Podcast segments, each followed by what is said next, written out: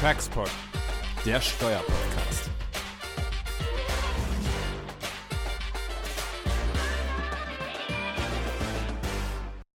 Ja, hallo und herzlich willkommen zu Textport Folge 19.16.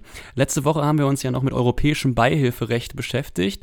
Diese Woche möchten wir im europäischen Steuerrecht bleiben, aber möchten uns wieder den Grundfreiheiten widmen. Insbesondere interessiert uns die, äh, das Verhältnis der Kapitalverkehrsfreiheit zur erweiterten Hinzurechnungsbesteuerung im Verhältnis zu Drittstaaten. Ähm, Anlass dazu bietet ein BFH-Urteil, was letzte Woche veröffentlicht wurde. Es handelt sich dabei um ein Anschlussurteil zu dem EuGH-Urteil in der Rechtssache X GmbH. Ähm, letzteres hatten wir bereits in Textport-Folge 19.10 mit unserem Kollegen Christian Kahlenberg besprochen und dementsprechend dann ist natürlich auch brennend interessiert, was Christian zu diesem aktuellen Urteil sagt. Folglich haben wir Christian heute Morgen einmal in Berlin angerufen und ein Interview zu diesem Anschlussurteil geführt. Bevor wir uns hier allerdings in die Tiefen des Urteils stürzen, wird Jens am Anfang des Interviews nochmal ganz kurz auf den Sachverhalt eingehen, um auch hier alle abzuholen. Aber das soll jetzt genug der Vorrede sein. Ich wünsche euch ganz viel Spaß beim Interview. Ich habe den Christian Kahlenberg hier in der Leitung. Hallo Christian, ich grüße dich. Schönen guten Morgen, Jens. Ja, super, super, dass du die Zeit hattest. Und äh, um kurz über eine aktuelle Entscheidung des äh, BFH ähm, zur Frage in Zurechnungsbesteuerung im Verhältnis zu Drittstaaten zu sprechen. Die Entscheidung ist ja letzte Woche frei geworden, 1 Jahr 80 aus 14 und ähm, ja, hat, glaube ich, nicht die Erwartung von jedermann erfüllt, aber hatte sich ja auch im Rahmen der mündlichen Verhandlungen vor dem BFH auch ein bisschen angedeutet, äh, in welche Richtung es hier gehen würde. Vielleicht nochmal kurz zum Sachverhalt. Also wir haben einen Inländer zu 30 Prozent beteiligt an der schweizerischen Gesellschaft. Ähm, Streitjahr ist in den 2000ern und ähm, da gibt es dann Zwischeneinkünfte mit Kapitalanlagecharakter. Ja, das heißt, wir sind hier in 7 Absatz 6, 7 Absatz 6a, ASDG, nicht 7 Absatz 1. Und ja, im Verhältnis zur Schweiz war die Frage, schützt die Kapitalverkehrsfreiheit ja oder nein? Und ähm, ja, das hatte der BFH zunächst dem EuGH vorgelegt und hat ihm die Frage gestellt, hat ihm verschiedene Fragen gestellt, ob das eben die Kapitalverkehrsfreiheit hier verletzt ist, ob die Möglichkeit eines Motivtests besteht und wenn ja, wie dieser aussieht und vor allem, ähm, ob die Versteinerungswirkung oder die Standstill-Klausel des damals Artikel 57, jetzt Artikel 64 AUV ähm, einschlägig ist. Und damals hatte der EuGH schon ein paar klärende Worte gesagt. Er hatte gesagt, hier diese Vorschrift 7 Absatz 6, da, das trifft nicht nur beherrschende Beteiligung, ja, deswegen im Verhältnis Kapitalverkehrsfreiheit zu anderen Grundfreiheiten, insbesondere Niederlassungsfreiheit, ähm, findet da keine Verdrängung statt, ja, sodass wir die Kapitalverkehrsfreiheit hier mit dem Drittstaatenschutz erstmal in Stellung gebracht haben. Und ähm, für die weitere Frage, ob dann die Standstill-Klausel schützt, ja, muss man ja auch zwei Wege gehen. Muss man sich fragen, liegt eine Direktinvestition vor oder eine Portfolioinvestition? Ja, bei einer Portfolioinvestition, hier im konkreten Fall, nicht die Vorschrift, dann komme ich gar nicht erst in den Artikel 64, sondern da schützt dann die Kapitalverkehrsfreiheit direkt, ja, so auch der EuGH. Also das konnte man jedenfalls mal mittelbar der EuGH-Entscheidung entnehmen. Das ist aber nicht unser Fall. Wir haben hier 30 Prozent, also eine Direktinvestition, äh, so der BFH und der EuGH, sodass sich da die Frage stellt, sind wir in Artikel 64 in der Standstill-Klausel oder nicht. Vielleicht, Christian, kannst du noch mal kurz referieren, was der EuGH damals dazu gesagt hat, bevor wir dann dazu kommen, äh, wie sich hier der BFH geäußert hat. Hm, gerne. Ähm, also was, was glaube ich ganz wichtig ist, deshalb wiederhole ich das nochmal ganz kurz, Jens, ähm, ist eben die Frage, wenn ich zu, zu dem Ergebnis komme, dass die Kapitalverkehrsfreiheit vorzugswürdig ist, ja, dann muss man immer noch beachten, dass es eben diese Versteinerungsregelung oder die Stillklausel gibt, die eben sagt, wenn diese drei Kriterien zeitlich, sachlich, räumlich erfüllt sind, ähm, dann ist die Kapitalverkehrsfreiheit verkürzt gesagt nicht anwendbar. Ja, und du hattest auch schon richtig gesagt, ich brauche erstmal sachlich eine Direktinvestition, das heißt irgendwie Beteiligung so ab 25 Prozent. Ähm, wenn ich da drunter bin, dann greift diese Klausel schon mal gar nicht. Das heißt, die Kapitalverkehrsfreiheit erstmal anwendbar. Und unser Fall war eben eine konkrete 30 Prozent Beteiligung. Wichtig ist dann auch für die Frage der Direktinvestition, da geht es dann auch um den konkreten Fall. Ähm, und weil es eben hier eine Direktinvestition war, Und weil räumlich eine Beschränkung des Drittstaatenfalls vorlag, ging es letztlich dann nur noch darum, ist dann auch so dieses zeitliche Kriterium, das heißt, die Hinzurechnungsbesteuerung für Einkünfte mit Kapitalanlagecharakter bestand die dann seit 31.12.93 unverändert fort. Genau. Und da hatte der BFH schon in seinem Vorlagebeschluss ein bisschen ausgeführt und gesagt, ja, wir haben hier äh, mit dem Steuersenkungsgesetz ähm, eigentlich eine, eine, Systemänderung, die wurde vielleicht rückwirkend aufgehoben, ähm, aber wir haben so ein bisschen Zweifel daran, ob denn dieses zeitliche Kriterium gewahrt ist und hat das dem EuGH eben als zweite Vorlagefrage vorgelegt und der EuGH hat sich so ein bisschen ähm, um das um die Entscheidung gedrückt, was aus meiner Sicht ein bisschen erstaunlich ist, weil der BFH schon ziemlich umfangreich auch die Gesetzeshistorie ähm, erläutert und ausgeführt hatte und hat letztlich gesagt, der BFH muss eben selber mal prüfen, ob denn eigentlich diese Regelungen, die durch das Steuersenkungsgesetz 2000 äh, erlassen wurden und dann durch das äh, Unternehmenssteuerfortentwicklungsgesetz rückwirkend wieder aufgehoben wurden, sind diese Regelungen denn eigentlich zur Anwendung gekommen oder sind die in Kraft getreten, vereinfacht ausgedrückt? Ja, genau, aber das ist ja die entscheidende Frage. Wenn sie in Kraft getreten waren, ja. dann ist ja die Frage, zerstört das letztlich diesen Versteinerungsschutz oder nicht?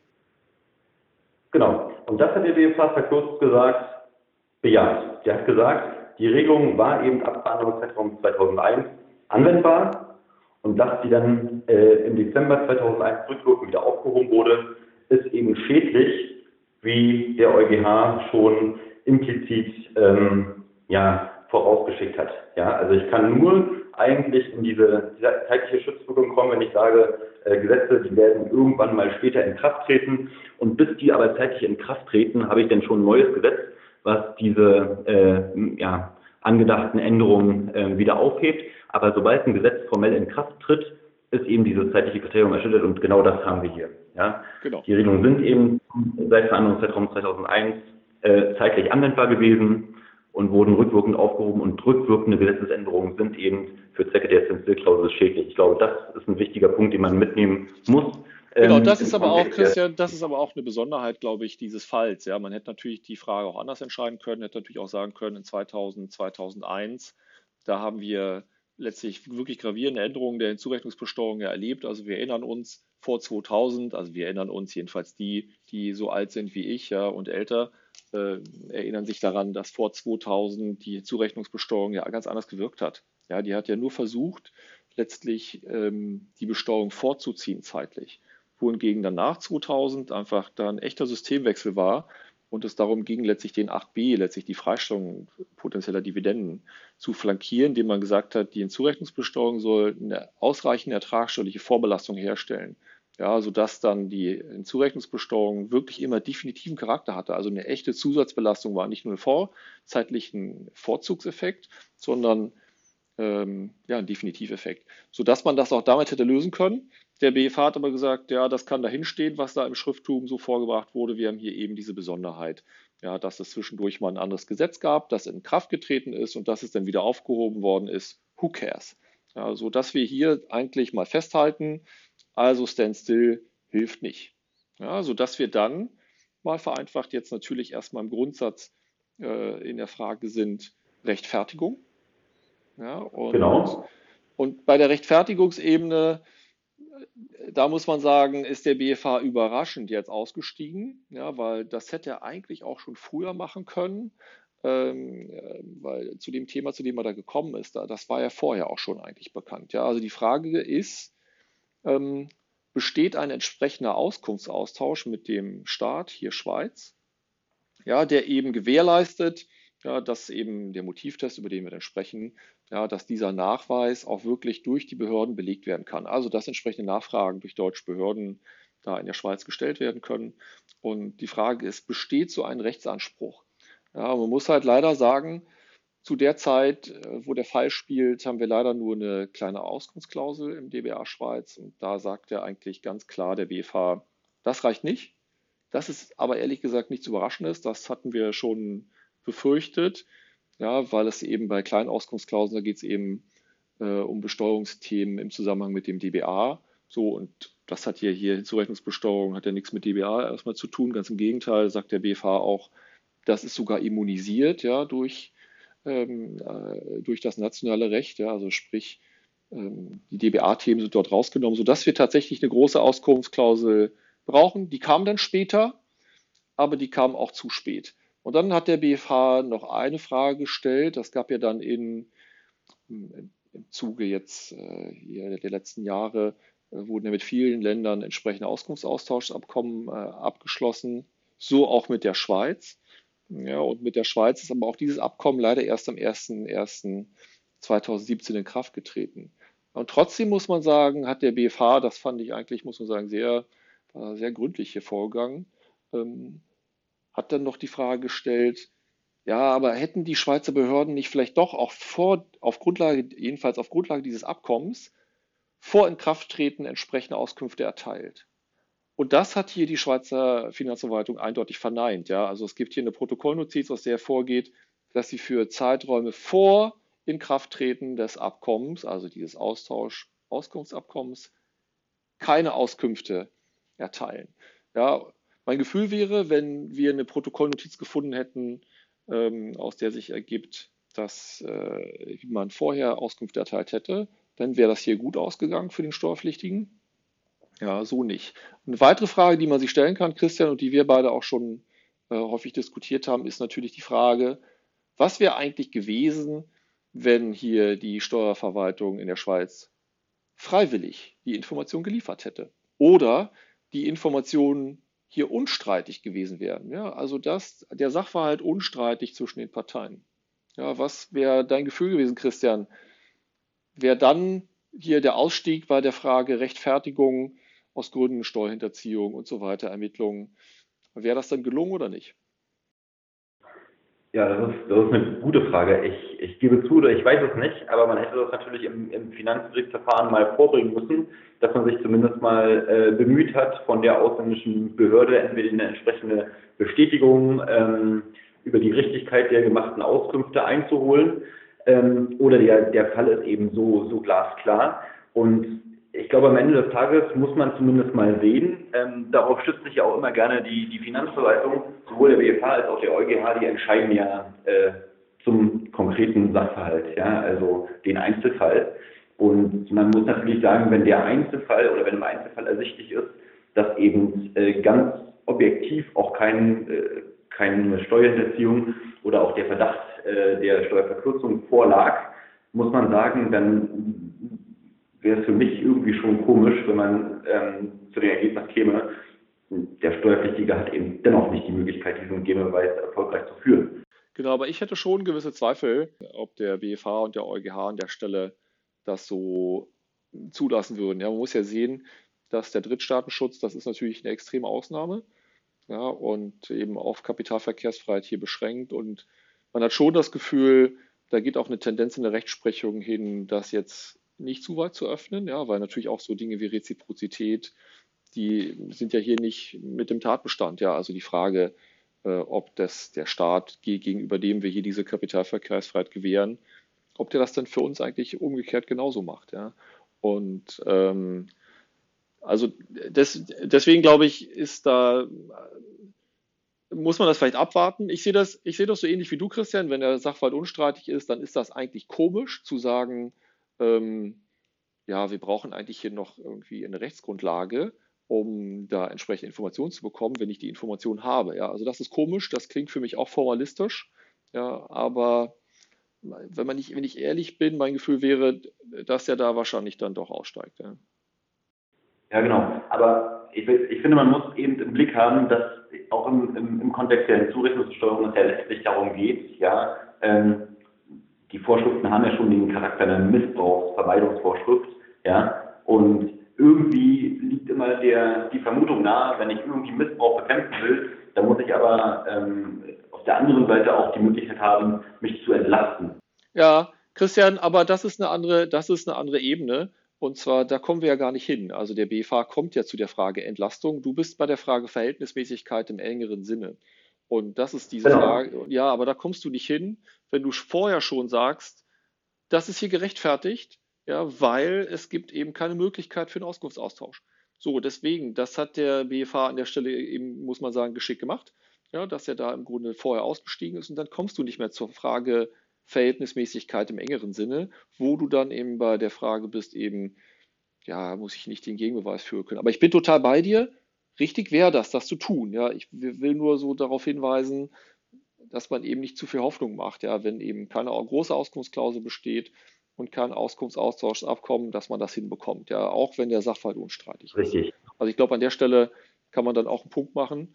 Und ähm, im Grunde muss man sich jetzt fragen, was, was wissen wir jetzt eigentlich äh, aufgrund der Entscheidung hier des BFH und auf Grundlage der Entscheidung des EuGH? Wir wissen, dass für Zwischeneinkünfte mit Kapitalanlagecharakter, also 7 Absatz 6, 6a, ja, das heißt Beteiligungen unter 50 Prozent, insbesondere keine Inländerbeherrschung, also nicht zufällig beherrschen die Inländer.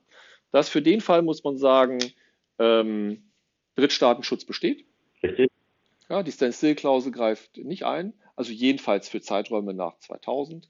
Ja, davor wahrscheinlich eher nicht, ja, das, aber das sind so alte Zeiträume. Ich glaube nicht, dass sowas noch jemals gefragt wird. Ähm, und dann ist die entscheidende Frage, wie kann dieser Motivtest geführt werden? Das hat der EuGH schon beantwortet damals. Er hat gesagt, das ist ein bisschen anders als bei der Niederlassungsfreiheit. Ja, bei der Niederlassungsfreiheit, da geht es ja, ja um die Frage, ähm, kann ich nachweisen, dass das, was ich dort mache mit dieser grenzüberschreitenden Beteiligung, eben die Inanspruchnahme der Niederlassungsfreiheit ist. Ja, und das soll ich ja dann eben nachweisen. Ich sage, ich habe dort Räumlichkeiten, Substanz vor Ort. So, und ähm, da sagt er, das ist ein Ticken anders.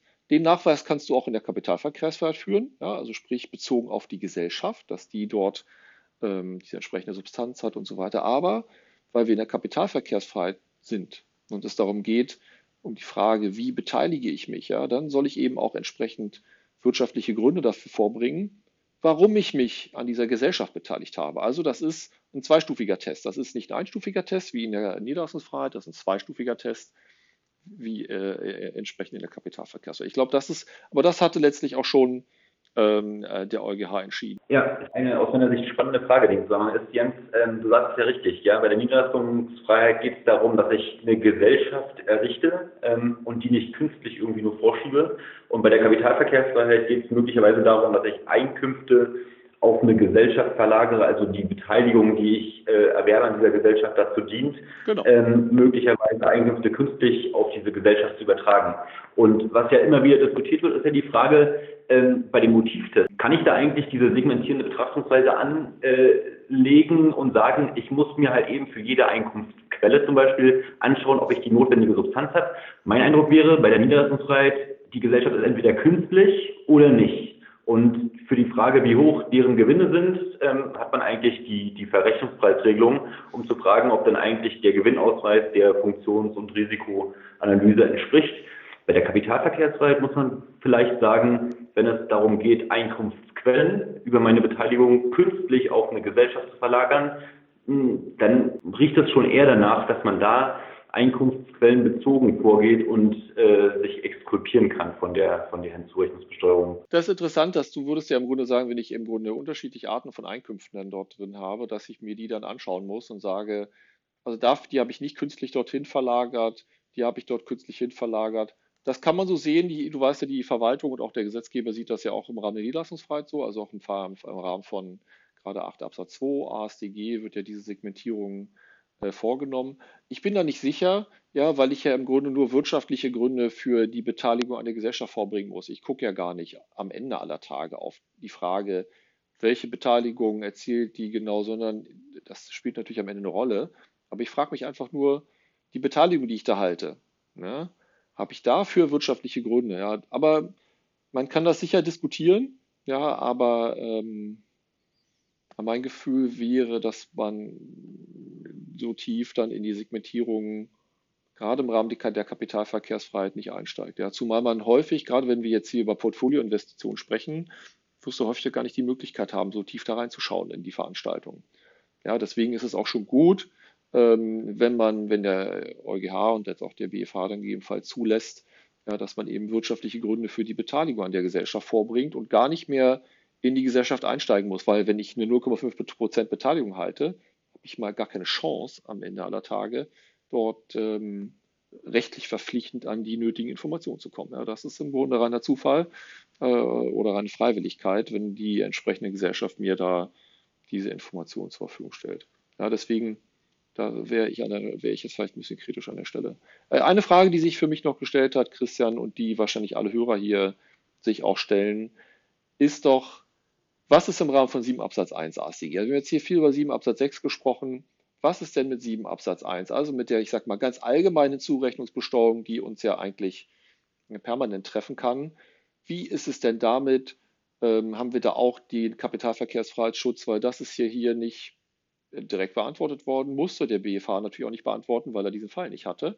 Und ähm, das kann man natürlich, ich sag mal, äh, bevor du jetzt gleich dann deine Meinung dazu sagst, vielleicht ähm, mal zwei Überlegungen vorab. Das kann man ja zweistufig sehen. Ja. Also ich habe immer die Auffassung vertreten, halte ich auch für richtig, ja, dass man sagt, die Hinzurechnungsbesteuerung, wie wir sie jetzt kennen, anders als vielleicht dann später äh, im Rahmen der A Umsetzung der ATAT.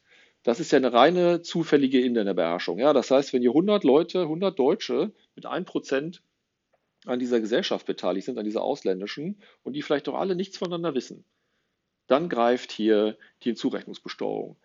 Ja, und da kann man sich natürlich schon fragen, also wo ist da der Unterschied bei dem Fall, zu dem Fall, dass es nicht 100 sind, sondern nur 49 und wir dann eben in 7 Absatz 6, ja, und da kann überhaupt gar kein Unterschied sein. Genau. Ja, deswegen glaube ich, dass hier auch im Rahmen des 7 Absatz 1 wir in der Kapitalverkehrsfreiheit sind und hier die Rechtsprechung nicht hingehen kann und sagen kann, ja, aber der Gesetzgeber hatte eigentlich eine ganz andere Intention. Der wollte ja eigentlich beherrschende Beteiligung in den Blick nehmen, Direktinvestitionen, die Niederlassungsfreiheit, sodass uns dann die Kapitalverkehrsfreiheit hinten runterfällt. Ich glaube, das wäre falsch, das zu sagen. Ja. ich weiß nicht, wie du das siehst, Christian. Ja, ja, also die, die, die Motivation kann, kann so gewesen sein, aber dann hat das der Gesetzgeber nicht gut umgesetzt, äh, so zumindest auch der Befund des BFH. Ne? Also die, die meisten von, unseren Zuhörern würde die Zypern-Entscheidung was sagen, mit diesem relativ komplexen Dreiecksfall. Und da hatte der BFH so ganz beiläufig mal auch das Unionsrecht angesprochen und gesagt, aus seiner Sicht, und da ging es ja genau um den Grundtatbestand, den wir jetzt auch diskutieren, ähm, ist da auch für den Grundtatbestand die Kapitalverkehrsfreiheit exklusiv und verdrängt die Niederlassungsfreiheit, genau aus den Gründen, die du gerade eben äh, aufgezählt hast.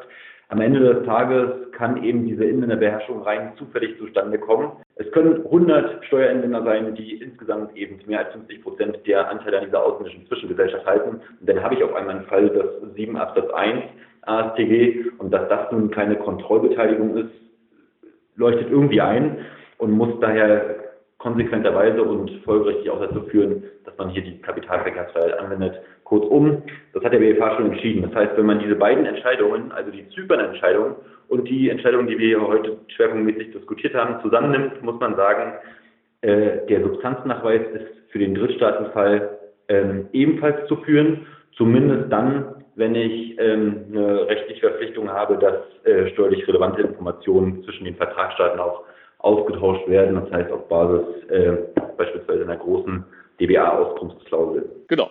Oder im Austauschabkommen, genau. Vielleicht noch eine, eine Anekdote äh, am Ende, weil du, hast gerade gesagt, ja, vielleicht war das die Intention des Gesetzgebers, als er den 7 Absatz 1 mit dem Beherrschungserfordernis geschaffen hat. Das glaube ich nicht. Ja, die Deutschen waren ja nach den Amerikanern äh, eine der ersten, die letztlich die Subpart F-Regeln abgeschrieben haben, also die CFC Rules. Und die Amerikaner haben diese Inländerbeherrschung ähm, ins Leben gerufen. Warum haben die das gemacht? Ja, das hat eigentlich gesellschaftsrechtliche Hintergründe. Ja. Also wir kennen ja im Gesellschaftsrecht die Sitztheorie, wir kennen die Gründungstheorie und früher gab es auch die Kontrolltheorie. Und man hat gesagt, und das geht so ein bisschen aus auch Kriegsgesetzgebung, ja, hat sich, hat sich gefragt, wenn eine zum Beispiel britische Gesellschaft, ja, da gibt es auch eine Entscheidung ähm, äh, des britischen obersten Gerichts, wenn eine britische Gesellschaft von Deutschen beherrscht wird, ja, im Krieg zum Beispiel, ja, von Deutschen, und zwar von 100 Deutschen, ja, jeder ein Prozent, dann ist das eine Feindgesellschaft. Ja, das ist eigentlich nämlich dann eine, ein Deutscher im Kleid eines Briten. Ja, so. Und dann hat man gesagt, so eine Gesellschaft, die darf ich einfach mal ganz anders behandeln als eine eigentlich richtige, richtige britische Gesellschaft. So, und den Gedanken haben die Amerikaner wie, sich zu eigen gemacht, auch im Steuerrecht, Ja, weil die denken ja auch ganz stark in Nationalität. Bei denen ist das so, wenn man eben Amerikaner ist, zahlt man überall auf der Welt Steuern, weil man ist natürlich Amerikaner, egal wo man lebt. Finde ich total nachvollziehbar. Ja? So, und ähm, so haben die im Grunde auch gesagt, wenn Amerikaner eine Auslandsgesellschaft beherrschen, dann ist diese ausländische Gesellschaft eigentlich gar keine ausländische Gesellschaft. Das ist eigentlich ein Amerikaner. Und den Amerikaner darf ich dann sicher äh, in Amerika besteuern mit den Sabbath F-Rules. So, und da kam das her, das haben die Deutschen natürlich nicht verstanden, als sie den 7 Absatz 1 ASCG eingeführt haben, weil das Kontrolltheorie und so, das kannten wir zwar auch, aber war für uns nicht so wichtig. Und deswegen, glaube ich, ist da ganz schnell der Zahn gezogen, zu glauben, hier der deutsche Gesetzgeber wollte Direktinvestitionen im Blick nehmen. Der hat sich erstens gar nichts dabei gedacht, hat das einfach abgeschrieben und zweitens haben sich andere was anderes dabei gedacht. Ja, man muss natürlich auch sagen, genau mit Blick auf die Historie, äh, wann das deutsche AStG 72 äh, entwickelt wurde, da waren ja auch die Grundfreiheiten noch nicht annähernd so ausgeprägt wie heute. Ja. Das heißt, da hat man wahrscheinlich auch nicht auf dem Blick, äh, auf dem Schirm gehabt, dass zwischen Niederlassungsfreiheit und Kapitalverkehrsfreiheit ein ganz gravierender Unterschied besteht, beziehungsweise wenn ich nicht eine konkrete Innenbeherrschung fordere, was das eigentlich für Auswirkungen haben kann auf ja, den ja. Anwendungsbereich oder Möglichkeiten, sich zu exportieren. Ganz sicher nicht, Christian. 1972 äh, hat man überhaupt nicht geglaubt, dass die Grundfreiheiten überhaupt Einfluss aufs Steuerrecht haben. Das war ja noch in den 90ern so, dass sich ja alle das verneint haben, bis dann der EuGH dann Ende der 90er, Anfang 2000 wieder, wie gesagt, ich kann mich gut daran erinnern, bin ein bisschen älter als hier alle, ähm, das so entschieden hat, dass das Steuerrecht da schon auch sich an den Grundfreiheiten messen lassen muss. Aber ich glaube, das äh, lassen wir mal für heute so stehen. Und vielen Dank, Christian, dass du kurzfristig hier mit telefonisch dazugesprungen bist. Danke, dass ich mit dabei sein durfte, Jens. Bleiben Sie uns gewogen. Tschüss. Tschüss.